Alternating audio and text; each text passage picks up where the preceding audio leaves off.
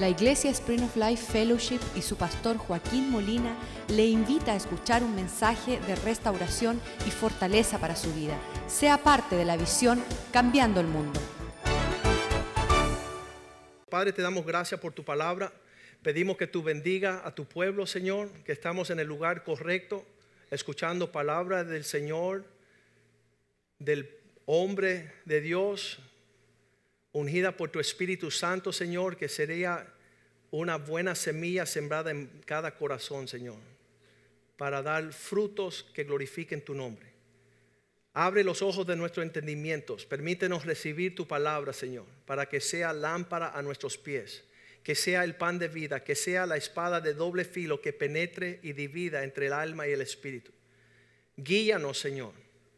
Ten misericordia de nosotros, guárdanos en tu amor Abrázanos, Señor, en tu propósito, tu cuidado, tu provisión que es perfecta y abundante, Señor.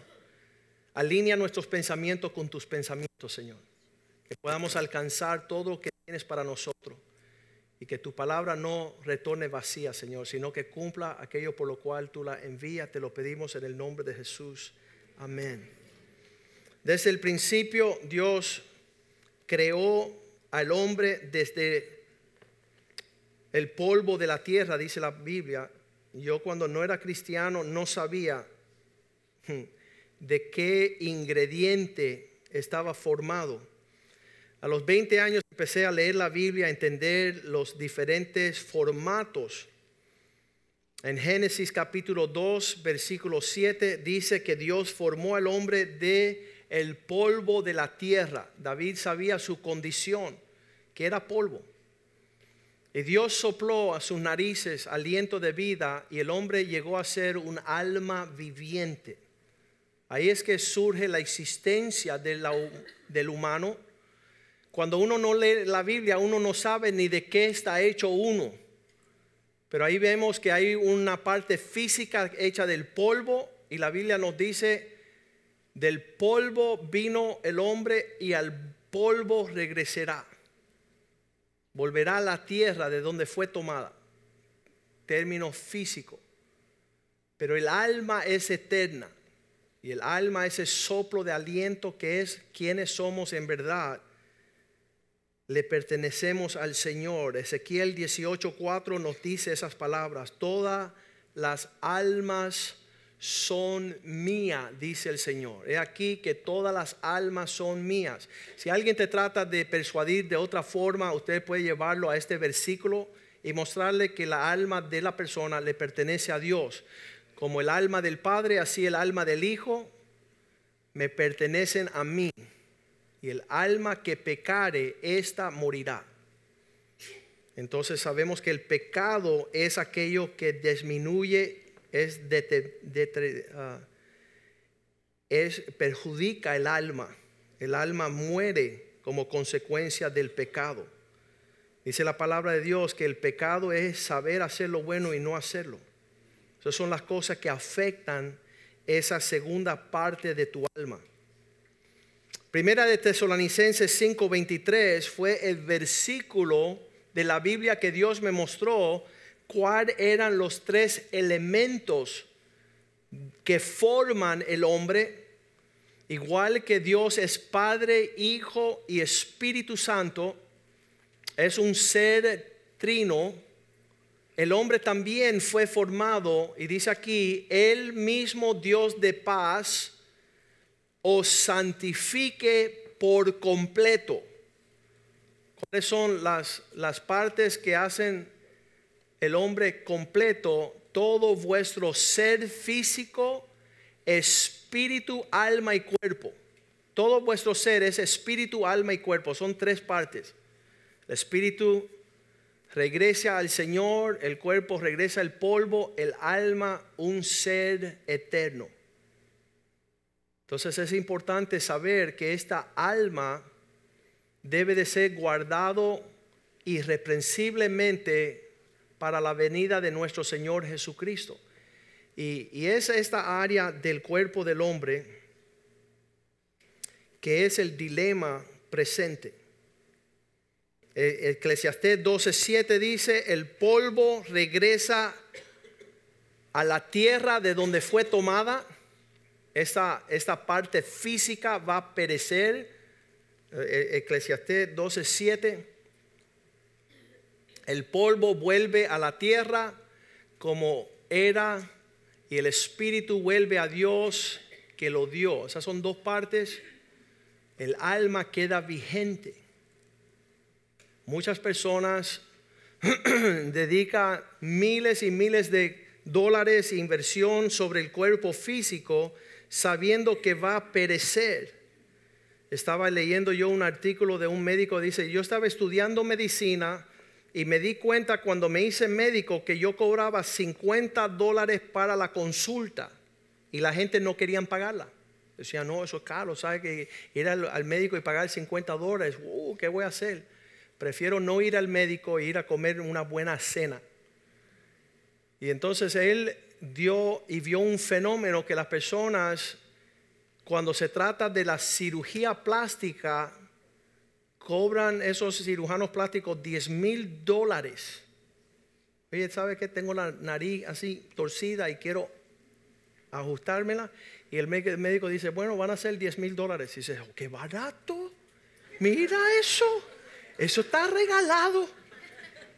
Y el médico esto se dio cuenta que personas prefieren pagar 10 mil dólares en una cirugía plástica, estirarse los pellejos, arreglarse, que ir a buscar su salud. Y pagarle a un, médico 50 dólares una consulta para sus órganos vitales, un chequeo general, prefieren pagar 10 mil dólares para la estética de la belleza.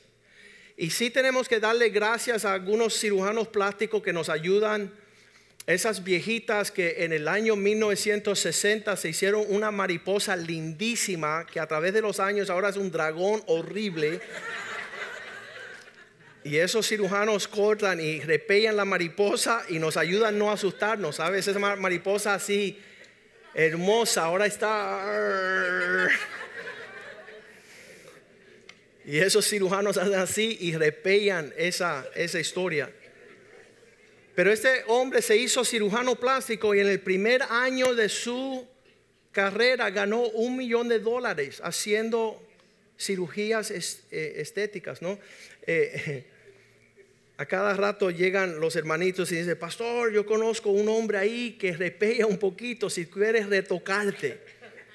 le digo, ¿sabes qué? Ya yo quiero envejecer con la gracia de Dios Ah, siempre mi dilema es que las hermanitas que ya están giradas en tiempo deben de dejar de usar jeans. Los jeans que le dicen allá en Puerto Rico los maones, en Puerto Rico le dicen los maones, son para las niñas teenagers. Las jovencitas, señoritas que no se han casado, que hacen así pero no para una viejita y menos para una abuelita. Entonces mi dilema siempre es decirle a las abuelas, ya es tiempo de ponerte tu batecasa, sacar tu diente falso, ponerte talco, tener esa, ese olfato, esa, esa atracción de abuela. Porque nuestros hijos están siendo maldecidos en nunca haber visto una abuela. Yo todavía me acuerdo de mi bisabuela y mis abuelas andaban en batecasas, olfateando el aire del día. Y yo, yo hacía así, que rico el talco. Eso ya no se usa, no se usa eso. Yo no digo tener la teología correcta, no, pero yo creo que de alguna forma tenemos que darle a conocer a nuestros nietos y nietas qué es una abuela. Y una abuela no es, ah, no es un teenager. Ok, vamos, vamos a ver. Esta inversión de lo físico para muchas personas lleva a que su alma sea agobiada. Mateo 11, 28 la invitación que da Cristo es venir a mí todos los que están trabajados y cargados. Estas dos palabras, trabajados y cargados, significa estrés. Están llevando un peso que no fue el propósito de Dios que ellos llevaran.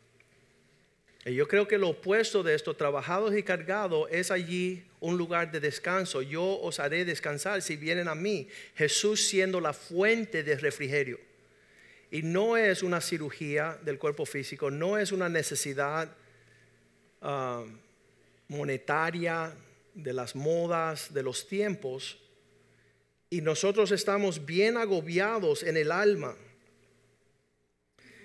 la razón por la cual digo que este trabajo y carga es del alma, por el próximo versículo, que esta invitación de venir a Jesús todos, Él dice, si ustedes están dispuestos a tomar mi yugo, que es un, es un sistema de gobernar aquellos que aran la tierra, esos animales que aran la tierra, Él dice, si ustedes se ponen mi yugo sobre vosotros y pueden aprender de mí,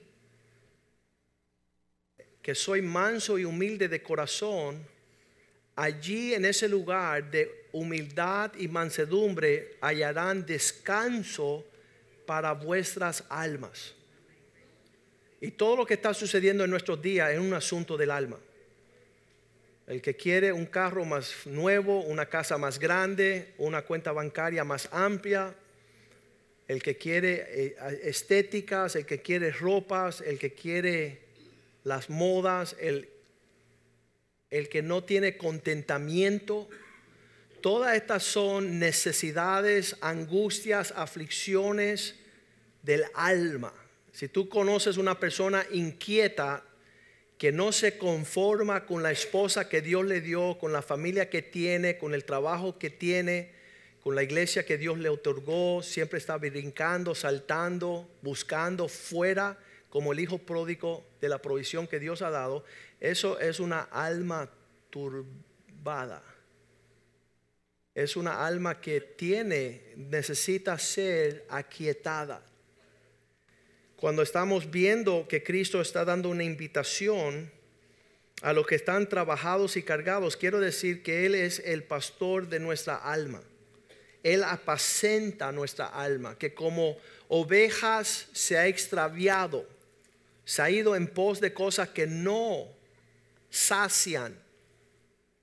Cuando está hablando de saciar el alma, lo habla en términos de aquel que tiene sed. Salmo 42, versículo 1. Como brama por las aguas, el siervo, deseando corrientes de las aguas, así de la misma forma, clama por ti, oh Dios, el alma mía. Yo estoy seguro que cuando uno está con el alma saciado, hay un refrigerio ahí increíble. Y Dios ha hecho provisión para saciar la sed y el hambre de nuestra alma. Está hablando del el siervo que brama por las corrientes de las aguas mi alma tiene sed de ti. Versículo 2. Mi alma tiene sed de Dios, del Dios vivo. Ahí es cuando estamos siendo alimentados bien. Cuando, cuando vendré y me presentaré delante de Dios. ¿Cuándo va a ser el día que ya todas mis necesidades, todas mis angustias, mi aflicción, mi tormento van a ser apaciguada en presencia de nuestro Dios. Y por eso Él le dice a su alma, el versículo 5, ¿por qué te abates, oh alma mía?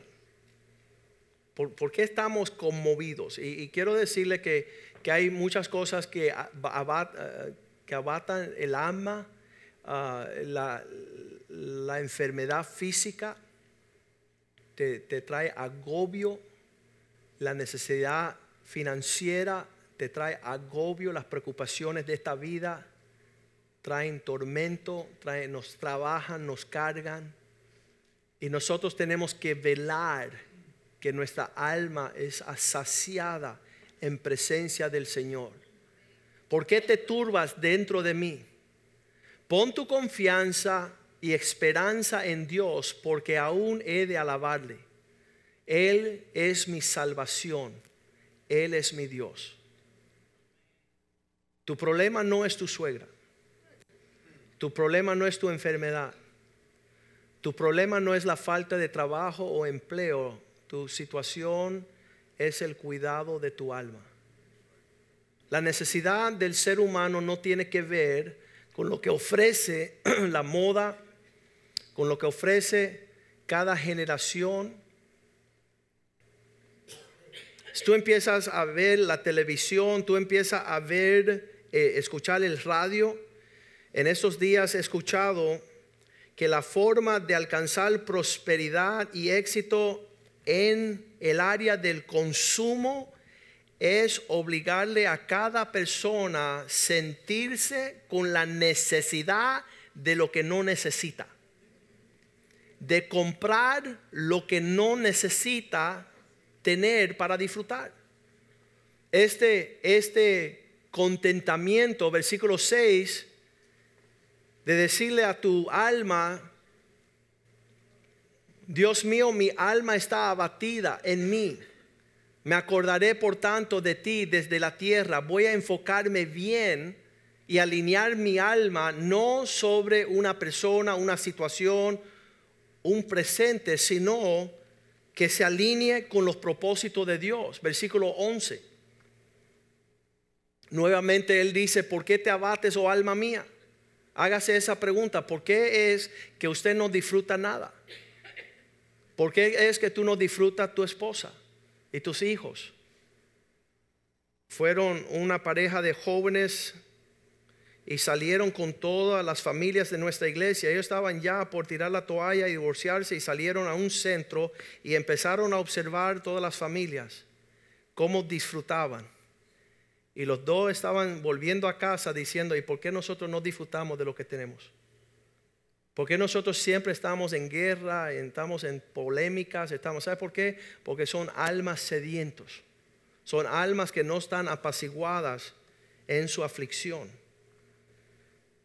Salmo 43, versículo 5, el próximo salmo también hace la misma pregunta.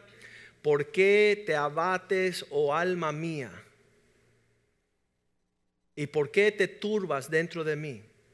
Antes de ser rápido en decir es por esta enfermedad, por esta situación, por esta crisis, diga porque mi alma no está alineada con el Señor, con los propósitos de Dios. Cuando Él se enfrenta con la mujer samaritana en Juan capítulo 4, versículo 14, Él le dice a la mujer, mujer, tú tienes muchas necesidades y no son los cinco hombres que tú te has chupado. chupado como una, como una, una garrapata, ¿verdad? ¿Y cuál es la otra? El, el flea, la pulga. Tú le chupas la existencia y lo gastas y después te vas para otro hombre y le saca y le y tú eres una chupacabra. Porque tu alma no encuentra saciarse. Tiene un esposo, tiene una familia, tiene una casa, tiene hijos, va a tener nietos. La provisión de Dios es basta, hay reposo, hay aguas, hay, pastos verdes, aguas de, reposo, hay una mesa delante de ti, enfrente de tus enemigos. Dios está sirviendo la mesa y tú estás buscando lo que falta, lo que no hay, lo que no tienes, lo que tú deseas. Y eso es un dilema en nuestros tiempos modernos. El alma se abate, tiene problemas y Cristo dice más, el que bebiere de la agua que yo le daré no tendrá sed jamás. Jamás tendrá deseo. Dice, sino que el agua que yo le daré será como una fuente de agua que salta continuamente para vida eterna. Hace 35 años comencé a beber de esas aguas. No me ha faltado nada. Jehová es mi pastor, nada me faltará. Nada. Pero Joaquín, hay una oportunidad de un negocio. Y cuando me empiezan por esa, yo digo, no. Porque nada puede saciar mi alma como Jesús. Nada puede traer refrigerio a mi esposa como Jesús. Nuestro matrimonio, nuestros hijos. Es un fluir real de la provisión, esta invitación que Él le dio a la mujer samaritana. Él dijo, nunca más vas a tener que saciar, de, eh, sentirte sed. Vas a ser proviso. Estaba hablando con Leonel, él acaba de llegar a los caminos del Señor no hace ni un año todavía, hace 10 meses, y él dice, pastor, yo creo que me estoy volviendo loco. Y le digo, ¿por qué? Dice, ¿sabes por qué? Porque me levanto con Jesús, almuerzo con Jesús, me acuesto con Jesús. Y todo el día no tengo otra necesidad porque la presencia del Señor me está saciando continuamente. Y esto no es normal. Y le digo, no, no es normal. Significa que Cristo salvó tu alma. Fuiste rescatado de las garras de aquello que destruye el hombre, la esencia de su existencia, de no poder alabar su Dios y esperar en su rescate. Por eso me encanta, vamos a leer Juan 6:35, yo soy el pan de vida. El que viene a mí nunca más tendrá hambre. Y el que cree en mí nunca más tendrá sed. ¿Qué es lo que significa no tener hambre ni sed? Significa que tu alma ha sido saciada. El verso favorito mío tiene que ser uno de los diez más favoritos míos. Tengo muchos versos, versículos favoritos. Es Juan 7:37. Cuando el último día de la gran fiesta se para Jesús, se pone de pies y en una voz alta Imagínate que usted se ponga en pie en su familia y con una voz de autoridad y fuerte para que todos escuchen y reciban, tú decir, si alguno tiene sed, ven a Jesús y beba. ¿Cuál es la sed? ¿Cuál es esa ansia que no te permite disfrutar tu esposo, disfrutar tu hijo, disfrutar tu familia, tu iglesia, tu pastor, disfrutar el propósito y llamado de Dios sobre tu vida?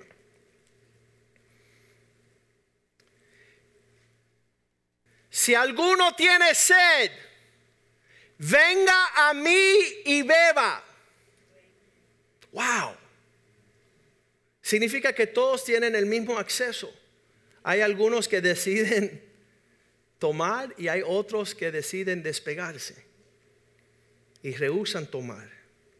Dice la Biblia en Hebreos 6:19 que esta esperanza es tan fuerte que sirve como una ancla la cual tenemos como segura y firme ancla del alma. ¿Por qué? Porque el alma tiene tendencia de irse con la corriente. Y Jesús es una ancla firme, segura, donde no te permite ser llevado a extremos de perdición y te lleva a poder alcanzar hasta dentro del velo, a la misma presencia del Señor.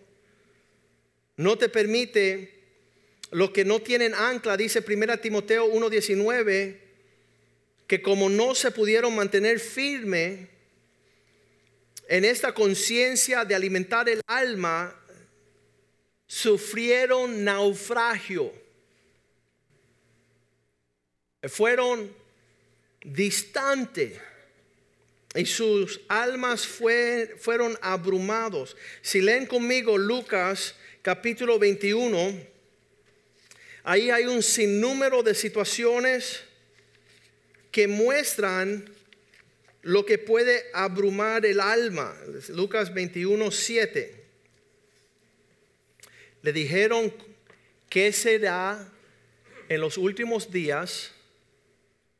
¿Cuándo serán estas cosas? ¿Y cuál será la señal cuando estas cosas estén para suceder? Él dice número 1, versículo 8, tengan cuidado porque serán tiempos de mucho engaño. Versículo 8, mirad que no seas engañado, porque muchas cosas van a prometer saciar el alma. Muchas cosas van a prometer saciar el hambre, porque vendrán muchos en mi nombre diciendo yo soy el Cristo es el tiempo está cerca, mas no vayas en pos de ellos. Tu necesidad no ir en pos de un lugar, territorio geográfico, Tu lugar es ministrar y ser ministrado en tu alma. Versículo 9 dice, escucharán de guerras y de sediciones.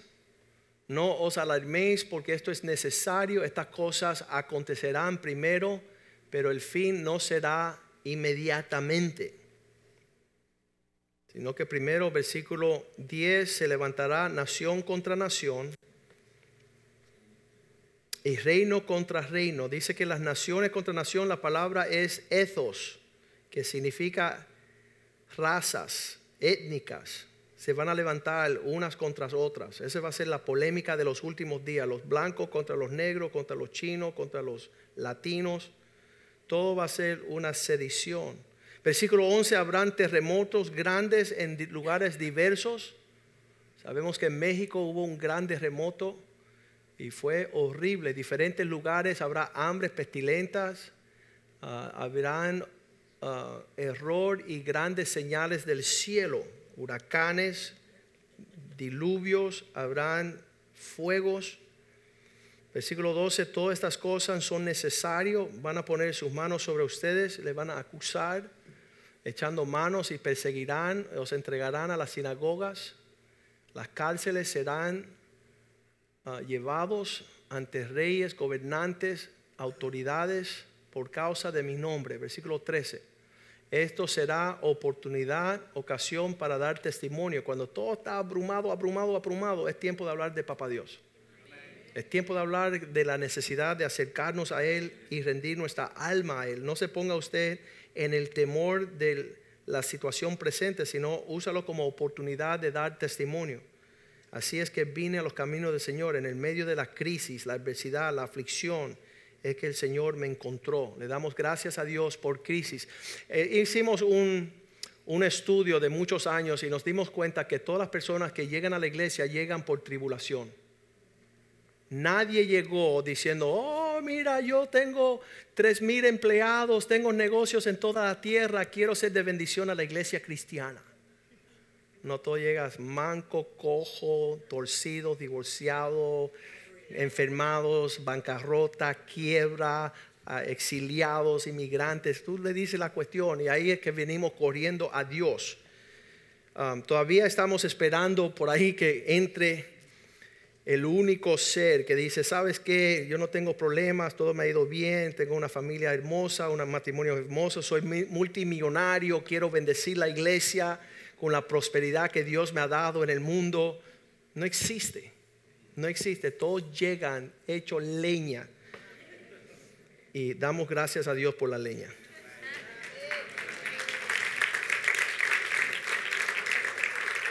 Hemos encontrado un lugar de refrigerio, ocasión para dar testimonio. Versículo 14. Así que pongan en su corazón no preocuparse por lo que van a decir, versículo 14. Proponer en vuestro corazón no pensar antes cómo van a hablar ni responder en vuestra defensa. ¿Por qué no preocuparnos? Versículo 15, porque el Espíritu Santo pondrá palabras. Yo os daré palabra de sabiduría, la cual nadie podrá resistir, contradecir todos los que se opongan. Esas personas que se ponen, se oponen a lo que estás diciendo no van a poder contestar. Versículo 15, yo pondré en su boca sabiduría y palabras. Versículo 16, habrá un gran ambiente de deslealtad. Serán entregados por vuestros padres, hermanos, parientes, amigos, matarán a alguno de vosotros. Esa palabra matar significa separación. Y hay muchas personas que me han matado en los últimos 20 años, prefieren separarse que andar en Cristo prefieren estar lejos por causa de mi testimonio de amar al Señor. Versículo 17, serás aborrecido de todos por causa de mi nombre. Las personas, nada más que le tienes que decir que te pusiste en serio con Dios y con Jesucristo para que te hagan la X y ya no te van a invitar al próximo cumpleaños. ¿Por qué tú dices? Porque te acercaste a Jesús y la gente están peleados y aborrecen a todos a causa de su nombre. Tú les puedes decir, mira, encontré una religión buenísima. Es un negrito en África que tiene una barrigota, es calvo, es tuerto Y él me dio estos collares y dicen, qué fascinante, ven y explícamelo. Y te invitan a la casa. Pero si tú le dices Jesucristo, te ven como si tú fueras una plaga. Porque Jesucristo vino a libertar a los cautivos. Vino a librar a los endemoniados. Y ese nombre tiene poder. Aunque te odian y te aborrezcan, versículo 18, la promesa es que ni un pelo de tu cabello será afectado, ni aún un cabello de vuestra cabeza perecerá. Así que todo lo que me falta a mí no ha sido por mis enemigos, no ha sido por el contratiempo, ¿verdad? Eso es sabiduría. Y todo lo que me falta ahí atrás, por ahí me habla el Señor, le digo a mis hijos. Eso hay llama, hay cenizas ahí. Fuego de Dios. Mis hijos se preocupaban cuando éramos niños. Decían, papá, ¿por qué te falta a ti pelo? Y dije, porque naciste tú y te tuve que dar. Y después nació él, le tuve que dar. Y la tercera, y una niña sin pelo horrible. Así que le di todo el pelo. Y ellos allá se quedaron en paz porque prefieren que yo sea calvo y no ellos, ¿verdad? Aleluya. Versículo 19, lo que queríamos llegar en todo este capítulo, que en el medio de todo que está torcido y abrumado y hay razón por la cual buscarse un buen psiquiatra, tomar buenas pastillas, dar como zombie todo el día, el Señor dice, estén firmes y guarden sus almas. Eso es lo que está diciendo. Final de todo, asegúrese que no son fácilmente llevados. Estaba viendo un documental del presidente Vladimir Putin de la historia de su carrera. Hace 15 años comenzó su carrera y si hubieran marcado una ocasión en la carrera de este hombre, uno define cierta cosa, pero cuando pasan 10 años y uno mira para atrás y dice, wow, mira los diablos por todos lados. Ahí está todo el, el anticristo, el diablo, pero en el momento pasa por alto. Y uno no se da cuenta que viviendo el momento fácilmente somos ciegos y somos engañados. Pero a lo largo del tiempo podemos discernir y juzgar las cosas con precisión.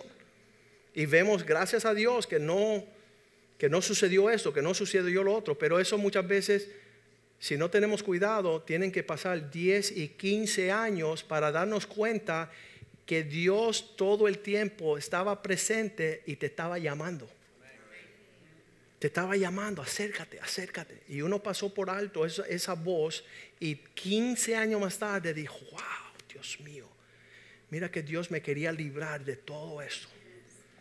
Pero fuimos fácilmente, no, no guardamos nuestra alma, no, no nos quedamos firmes. El mensaje de hoy tiene que ver que nosotros teniendo esta alma podemos anclarnos en Cristo Jesús para no ser fácilmente movidos que podamos apacentar nuestra alma para no destruir lo que Dios nos ha dado, que no seamos naufragados en nuestra fe. Mateos 16, 26 dice, ¿qué provecho le es al hombre tenerlo todo y perder su alma? ¿Qué estás tratando de, ocasionar con tu ansia, tu ansiedad, tu, tu locura? tu, necesidad. Dice allí, eh, estamos en Mateo 16, 26. 16, 26. Porque ¿qué aprovechará el hombre si ganara todo el mundo y perdiera su alma? ¿O qué recompensa? ¿Con qué recompensará el hombre por su alma? ¿Qué dará? Eso es súper importante que nosotros estemos pendientes a esa realidad.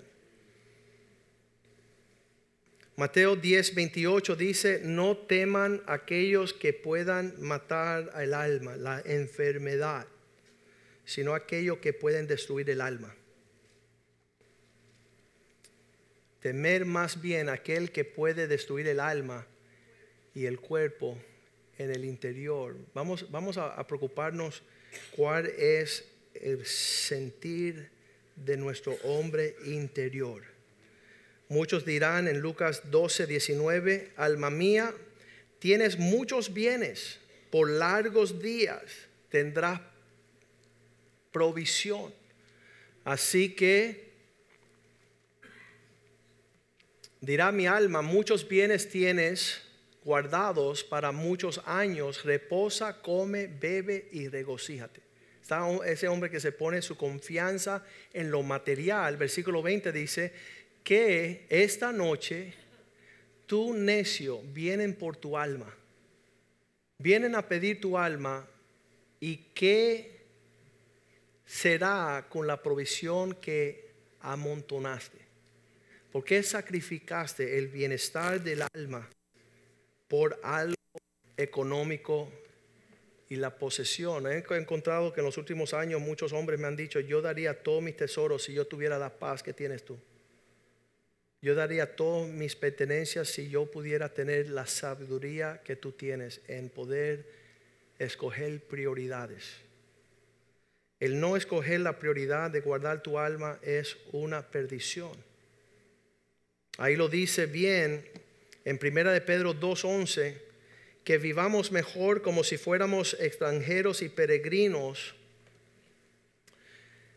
abstengándonos de los deseos carnales que solamente sirven para batallar contra el alma.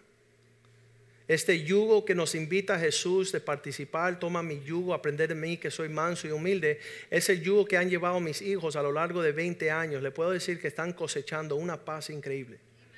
Una prosperidad que no depende de lo que tienen ni lo que van a alcanzar, sino es una continua paz y gozo, porque sus almas han sido apacentadas. Y dice que estos deseos carnales son batalla todo lo carnal es una batalla contra el alma. Cuando tú ves que tu esposa está triste, cuando tú ves que ella ansia por un buen psicólogo, psiquiatra, consejería y terapia, por un buen Xanax, una buena pastilla, que está necesitando un buen trago, sepa que su alma está agobiada y que solamente va a ser saciada en la presencia de Jesús si ella puede cultivar una relación con Él. Dice la palabra en 2 Corintios 10:3 que las armas de nuestra milicia no son carnales, no son físicas, no vamos a poder pelear contra estos demonios porque aunque andamos en la carne, no militamos según la carne. Uno quisiera, había un hombre, yo estaba enseñando de la guerra espiritual y cómo proteger el alma con la armadura del Señor. Y este hombre vino donde mí después de la prédica y dijo, pastor, yo en el ático, ahí en el garaje de mi casa, tengo guardado una granada. Por el día que las cosas se pongan bien bravas, ahí voy a sacar esa granada y vamos a explotar todos. Y decía, este hombre no entiende lo que es pelear la batalla para defender el alma. No es carnal, sino, dice el versículo 4, sino poderosa. Digan conmigo, poderosa. Porque las armas de nuestra milicia no son canales, sino poderosas en Dios para destrucción de fortalezas. Todo lo que Satanás quiere hacer para mantenernos lejos del alivio, Dios destruye. Versículo 5. Derribando todo pensamiento, altivez, pensamiento contra el conocimiento de Dios. Cuando tú levantas un pensamiento por encima de la altivez, de la soberbia y de la depresión, tú llevas cautivo todo pensamiento a que obedezca a Cristo. Es tremendo que todo lo que ha provisto el Señor para nosotros es defendernos contra la milicia. Efesios 6, 16 dice para derribar todo dardo del enemigo. Satanás está tirando dardos continuamente tirando flechas. Sobre todo tomar el escudo de la fe con la cual podáis apagar todos los dardos del enemigo, todos los dardos de fuego del enemigo, del maligno. Cuando viene un dardo, tú identifícalo como que esto viene para robarme la paz, para quitarme el gozo, para darme ansiedad, para añadir mi preocupación, para turbarme. Dice que los, muchas preocupaciones ahogan la semilla, te, te, matan espiritualmente y tú tienes que tener ese escudo de la fe diciendo, no, mi Dios puede, mi sustento es Dios. Dios dice Jeremías 29:11, yo sé los planes que tengo para ti. Entonces ya Dios tiene planes. Tú no tienes planes, pero tú le perteneces al Señor. Le dice, porque yo sé los pensamientos que tengo acerca de ti, dice el Señor, pensamientos de paz. Si son de paz, entonces tú no puedes recibir los pensamientos que te hacen así friquearte y tú miras a tu esposo ¡ah! y después la suegra y ¡ah! si son de paz, tú cancela todo lo que viene. Dame tu paz. Tú dices, no, estos no son los planes de Dios. Los planes de Dios para mí no me roban la paz. Yo sé los pensamientos que tengo acerca de vosotros, dice el Señor, pensamientos de paz y no de mal. Entonces, si no es de mal, usted no puede darle lugar a ese, esa fuerza del mal que está, oye, estoy aquí, sí, pero vete con el vecino que aquí no recibimos malas noticias. Aquí conocimos las buenas nuevas del Evangelio de Jesucristo. Poder, sanidad, liberación, victoria, gloria, todo lo bueno, todo lo hermoso, todo lo virtuoso. Todas estas cosas son la provisión para pelear la buena batalla de la fe. Entonces ahí está, no de mal, para darte el fin que tú tienes esperanza que suceda. ¿Quién quiere el fin malo? Nadie. Entonces, si Dios está a favor de nosotros para darnos el fin que esperamos, que es salvación, sanidad, poder, victoria, gloria. Pero mira, ese versículo todo el mundo lo utiliza, pero no leen el próximo versículo que es el eh, el compromiso que tenemos nosotros. Entonces, para que esto sea una realidad, invócame. Me invocaréis y vendréis, oraréis a mí y yo oiré. Todo el mundo quiere los planes de Dios, todo el mundo quiere lo bueno, todo el mundo quiere la prosperidad, no quiere el mal, pero nadie lo llama, nadie lo invoca, nadie ora. el servicio más menos atendido en la iglesia es el sábado a las 6 de la mañana, donde estamos invocando, clamando y orándole al Señor. Y entonces queremos, Señor, dice, sí, pero si tú no pides, no vas a recibir. Si tú no me buscas, lo dice el próximo versículo 13, cuando me, buscaréis, me buscaréis, me hallaréis, porque me estás buscando de todo vuestro corazón. Tú tienes una búsqueda. Y por eso me encanta Hebreos 11:6 que dice que aquellos que le buscan diligentemente, Él es el galardonador. Él le da galardón a los que se acercan y le buscan de todo corazón. Sabes, ha sido una jornada hermosa. No hay nada mejor que alinear tu alma en un lugar de refugio.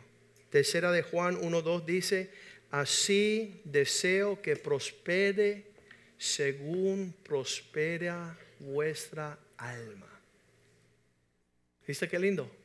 Amado, yo deseo que tú seas prosperado en todas las cosas, que te vaya bien en toda área. ¿Por qué?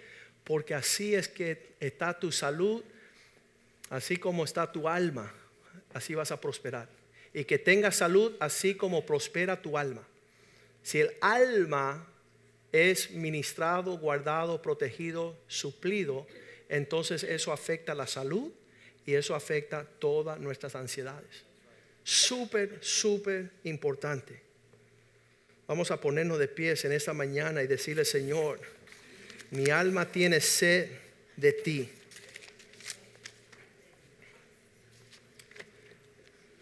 De madrugada te buscaré. Mi alma tiene sed del Dios vivo. Necesito, mira, es lindo venir a la iglesia es lindo conocer a un pastor, escuchar una prédica, pero no hay nada que sacia el alma como buscar a Dios, como el siervo que brama por las aguas. Es una relación personal. Muchos de nosotros quieren que nuestro esposo vete a buscarle al Señor. No, es tu responsabilidad. Eh, le doy gracias a Dios por mi esposa. Es una mujer que sacia su alma en presencia de su Dios. No anda con la cantaleta, ni abrumada, ni "Ay, yo estoy triste. ¿Y por qué estás triste, mi amor? Porque tú no.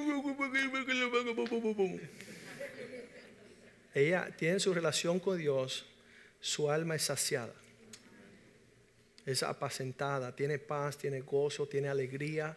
Aún en momentos difíciles de nuestra vida, en tiempos adversos, de mucho tormento, tú no le ves a ella esa cara de, de cejas. Tú ves el gozo, la paz, la provisión del cielo sobre su vida. Y, y parte del mensaje es que eso no, esta provisión no viene de relaciones horizontales, sino una relación vertical. Así le dice David, ¿por qué te abates, oh alma mía? Pon tu confianza en Dios, que yo todavía le voy a alabar, me voy a alinear espiritualmente con el Dios del cielo y va a poder abastecer toda mi necesidad. Y, tanto los jóvenes como mis hijos son, son bien jóvenes y para los jóvenes yo creo que la pelea es aún más feroz porque el plan del diablo es distracción. Si él puede distraer tu atención, él puede abrumar tu alma.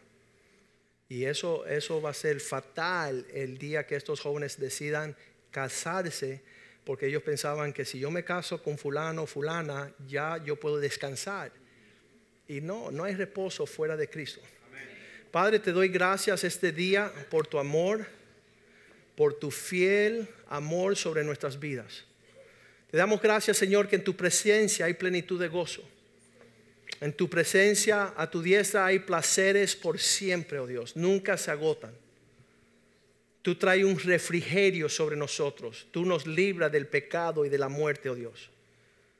No depende, Señor, sino es seguro nuestra confianza. Cuando nuestra alma está bien alineada y apacentada por el pastor de nuestra alma, ahí vamos a beber de aguas de reposo, fuente inagotable, pastos verdes, una mesa presente y servida en presencia de nuestros enemigos. En estos días que son tiempos de mucha tribulación, angustia, aflicción, permítenos siempre, Señor, estar en las prioridades de tus propósitos. Que nuestra confianza no es circunstancia, situación o relaciones humanas, sino que nuestra mirada está puesta en los cielos, de donde viene nuestro socorro. Nuestro socorro viene del Señor que hizo los cielos y la tierra. Mi alma te pertenece a ti. Fue comprada en la cruz del Calvario por la sangre del Cordero. Permite, Señor, que yo sea fortalecido en el hombre interior y que yo sea fuente de esperanza a todos aquellos que están perdidos en este mundo, Señor. Que en mí vean un ejemplo, una luz, una paz, una fragancia dulce, Señor, de tu presencia. Glorifícate a través de nuestras vidas. Esto te lo pedimos en el nombre de Jesús. Y el pueblo de Dios dice, amén, amén y amén.